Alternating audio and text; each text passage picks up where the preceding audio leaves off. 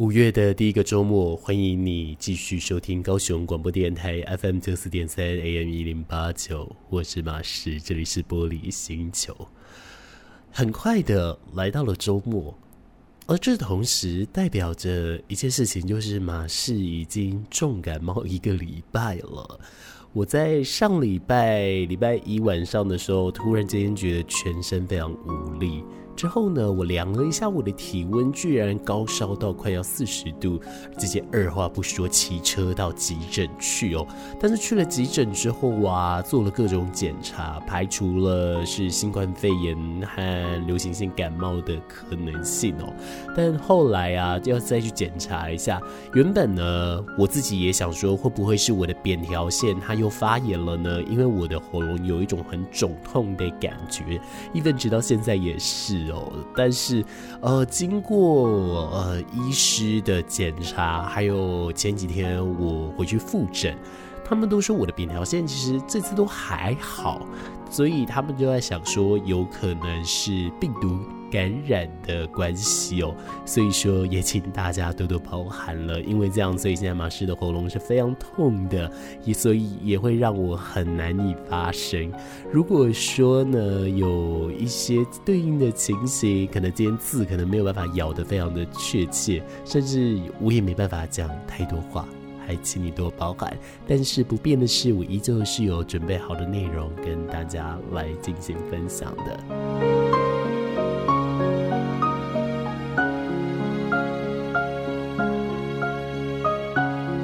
这个礼拜啊，我的生活当中很像云霄飞车一样，因为突然之间就生病挂急诊了嘛，所以我常常晚上就会没力气，甚至有的时候白天醒来的时候，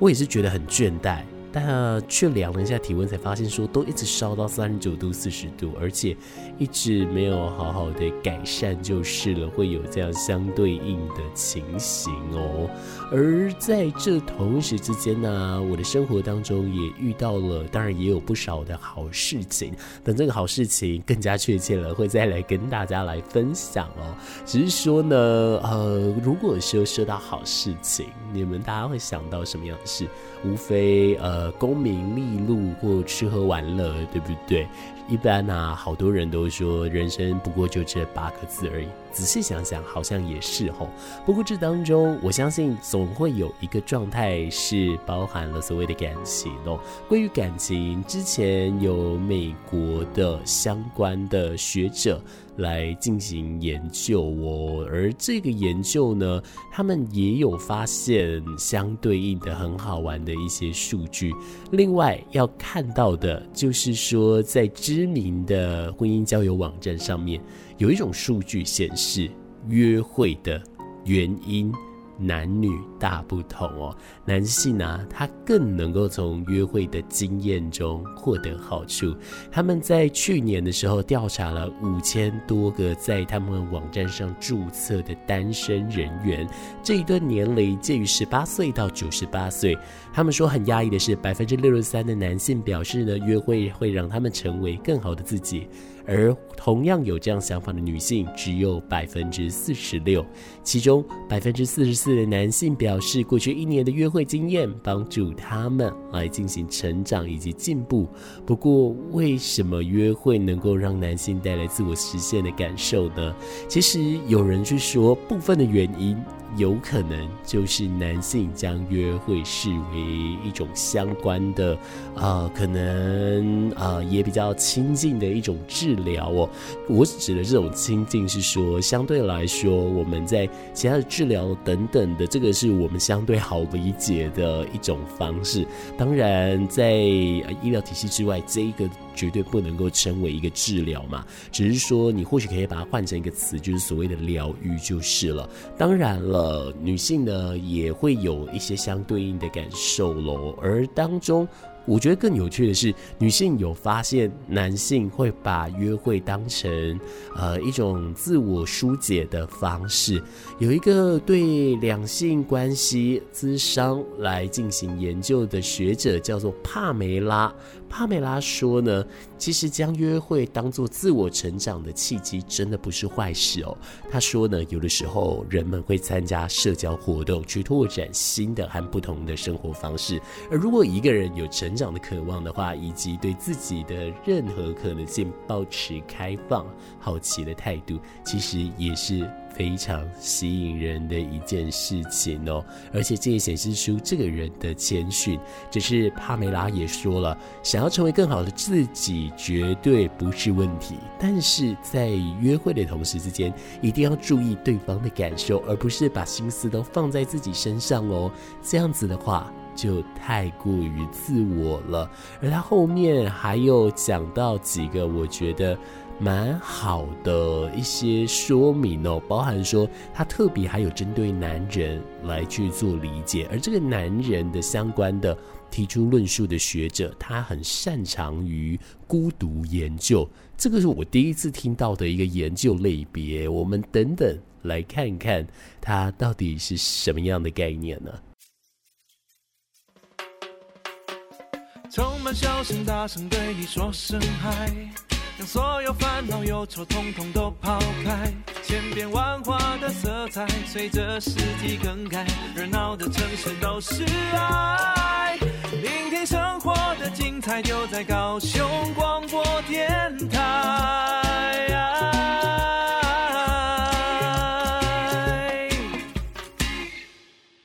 回到玻璃星球的节目当中，我是这个礼拜一直抱病重感冒，喉咙非常肿痛，有一点难以发声的马士。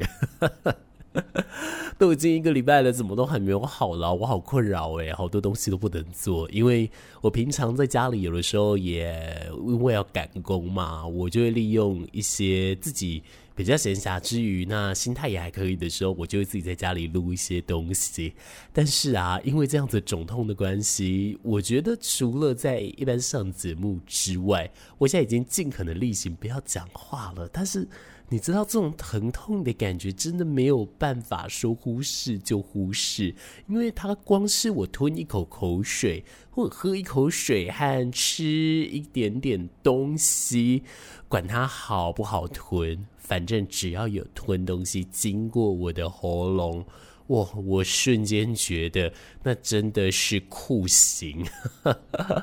同时之间，我们也要提醒大家啦，在现在这个季节，流感呐、啊、和肠病毒已经开始是好发季节了，有好多新闻也都有跟大家来提醒。而同时之间呢，我们还要注意猴痘这样子的一个疾病消息哦，因为陆续来说，在台湾有好多确诊猴痘的人哦，而这里面有不少人。人好，可能就是男性哦，不能说可能，应该说有不少的人，呃，确诊个案是男性，当然没有办法说绝对相关，只是说以目前的数据，以台湾的数据看起来呀，男性罹患的几率的确高了一些些，但是我相信病毒不会挑人，所以我们能做的就是共同呃提升我们的免疫力。不然你就会像马士这样子，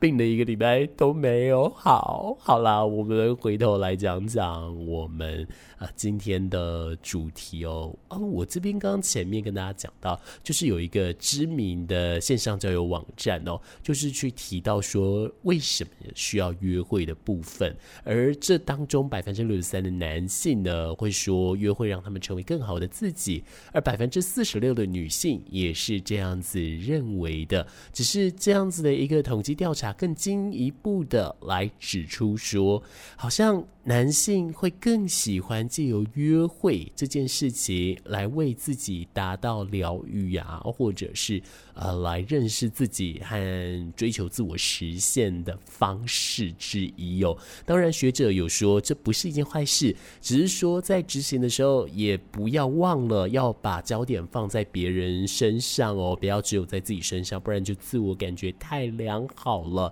其实关于男性和女性对于约会有努力、自我提升啊，呃，有一个呃蛮大的一个影响因素之一。如同刚刚前面我们提到的这位帕梅拉学者，他讲到说。呃，男性在约会场合的时候，常常啊会主导话语，只是好多男性并没有自己发觉，所以啊，男性其实在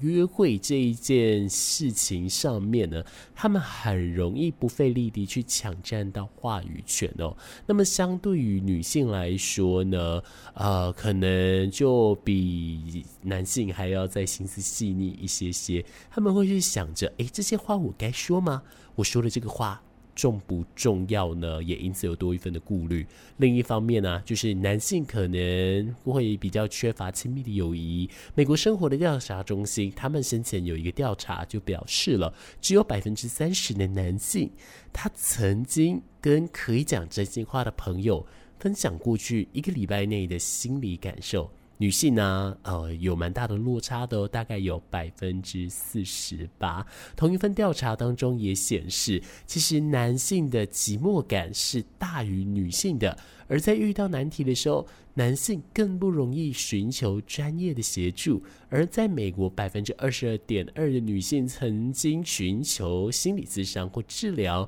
而男性只有百分之十一点三哦。我想这样子的一个数据的确是有一点点落差的，只是说。男性为什么他们没有讲呢？是因为社会价值观的关系吗？蛮有可能的，的确是。但是关于说有一个很擅长孤独研究的学者叫做巴雷托，巴雷托呢，他说学界对于寂寞的正式定义并没有很多，可是其中有一个定义是觉得自己不被理解。这可能是与缺乏可连接的对象，或是因为即使身边有人陪，仍然觉得心意不相通，有很大的关系。而巴雷托也说到，对于男性来说啊，尝试理解不是在于你和他们对话，而是他们愿意对你开口说话。也就是说呢，呃，其实还是有蛮多男性是乐于分享的。只是呃，你必须让他相信你，让他愿意跟你倾诉他的相关的一个心声哦。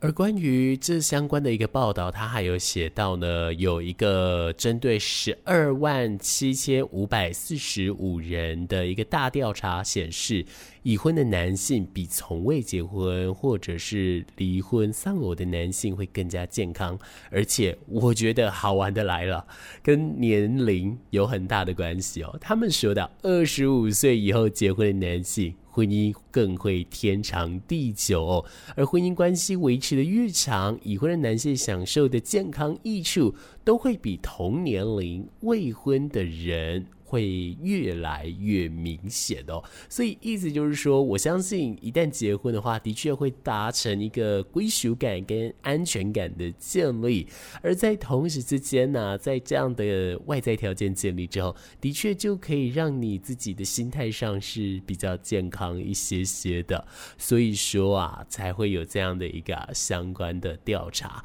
只是说呢，在步入家庭后，当然呃不太可能永远不争吵，还是。会有一些呃互相有磨合跟交锋的地方嘛？那你自己呀、如果你自己已经在家庭当中，那么你又是一位男性的话，你会不会呃在遇到问题的时候去找人诉苦呢？找朋友啦，或者是找一些相关的心理咨询系统等等的，你自己会不会愿意说呢？其实还有一个，我看到一个新闻哦，就是说在去年因为疫情的影响下。所以，男性关怀专线一直以来会是以忧郁这样子的一个疾病的相关咨询是比较多的。但是在去年来说，诉苦夫妻关系和家庭反而占了这一个相关专线的第一名和第二名了。而这到底又是一个什么样的一个消息？我们等一下再来告诉你喽。最美的夜晚。高雄广播。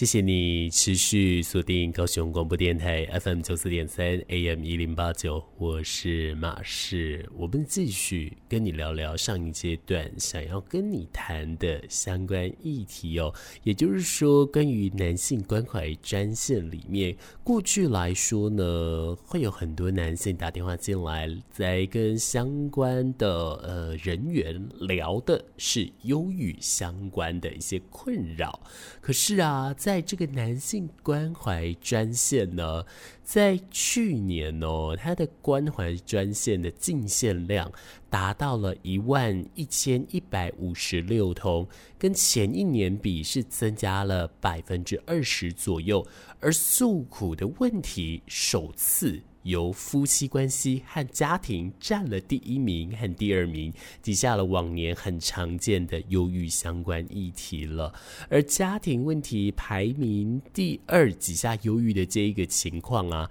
有人是讲到说，可能因为去年相关疫情的 Omicron 本土疫情大爆发，所以说好多人是确诊居家隔离，或者必须长时间待在家里，是不是因此而造成了家庭关系的紧张呢？卫福部心理健康司司长啊，他就有指出，去年的状况是真的蛮特别的哦，进线量跟主诉的问题都跟以往有所落差，但是不是跟疫情有绝对相关？他们还需要来做相对应的研究分析。只是说，根据这里面的相关的进线量，还有做相关的人员的统计起来啊，往年的男性关怀专线以忧郁居多，今年有刚刚所说的。就是以夫妻和家庭关系变前两名嘛，而打电话进来的男性呢，主要诉说的情绪困扰，而需要一些生活上的相关协助。那有家庭和夫妻间的困扰，不一定代表。遇到家暴，只是不管是什么困难，呃，相规应的男性关怀专线都是鼓励拥有情绪障碍或者是呃有一些压力需要宣泄，或者是需要相关情谊的男性们来进行使用。而男性关怀专线的进线量，他们也有针对年龄层来做分析，年龄最多的是从四十岁到四十九岁的族群，而其次是三十多岁，还有。五十多岁的族群，这其中就显示着青壮年人一直都是男性关怀专线的主要使用的族群。那么，除了家庭、夫妻和忧郁相关问题之外，其他问题种类当然还包括了社会抱怨、经济困难、情感因素跟工作压力，还有像疾病问题哟。只是不管是哪一种，都很欢迎大家。可以来例行使用。他们每一个礼拜一到礼拜天早上的九点到晚上的十一点，提供有家庭亲密关系冲突或是其他相关问题的男性做情绪抒发管道。有需要的人可以多加利用，可以拨打专线零八零零零一三九九九零八零零零一三九九九。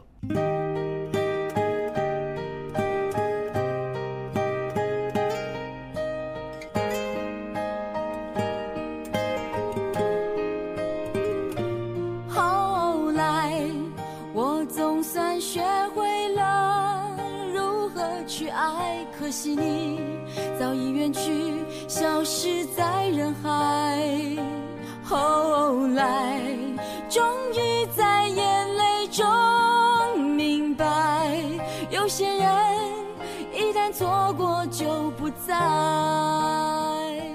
今天真是对不起大家，让大家一直听歌。最主要是因为我只要一讲话，我的喉咙就会有肿痛的感受。我希望现在可以尽可能减少讲话的次数和机会，这样子看看他能不能好好休息，并且早日复原，我就可以赶快的再把原本的节目质量还给大家了吼。而在那之前，请容许我先以音乐的方式来陪伴大家。今天的这些音乐啊，也都是马氏精心挑选后的歌曲，有的你可能没听过，而我相信大部分的音乐你应该都可以哼上个一两句哦。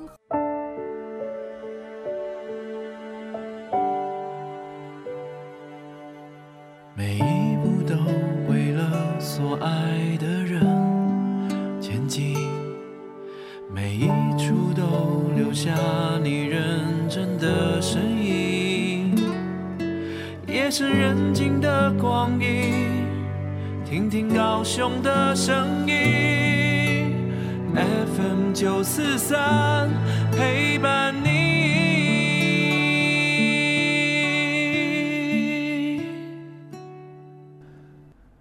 玻璃星球的节目来到尾声了。我们这个礼拜是五月的第一个周末假日，有好多人已经选择在这个礼拜来庆祝母亲节了。关于母亲节，你有选择好庆祝方式了吗？打算买礼物，或是跟着家人去吃一顿大餐，亦或是说想要身体力行，陪着家人出去玩一整天呢？不管是哪一种都好，我觉得不要吝啬于表达你的爱，因为爱这件事真的是要很及时、很直接的去表达出来的。其实真的很可以跟大家分享哦。我个人呢、啊，呃，会让我非常着迷的艺人，呃，我觉得。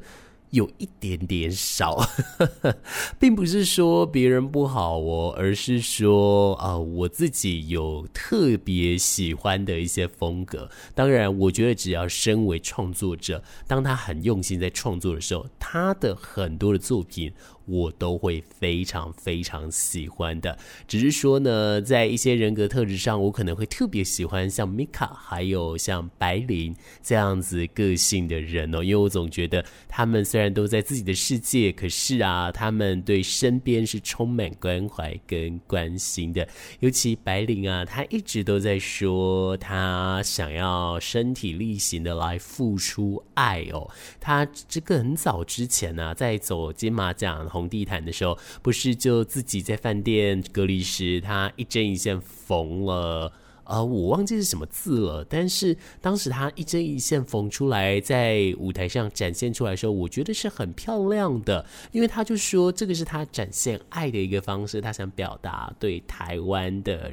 热情，还有对于呃好多他的影迷们的一些支持，所以他用这样的方式，而我觉得也可以用同样的道理把它放在家人身上，所以呀、啊。爱真的要很及时的跟你身边的人来好好说出来喽。节目已经来到了尾声了，我们等一下要把现场交给下一阶段主持人，我们接下来就是下一次空中再见面了，拜拜喽，晚安。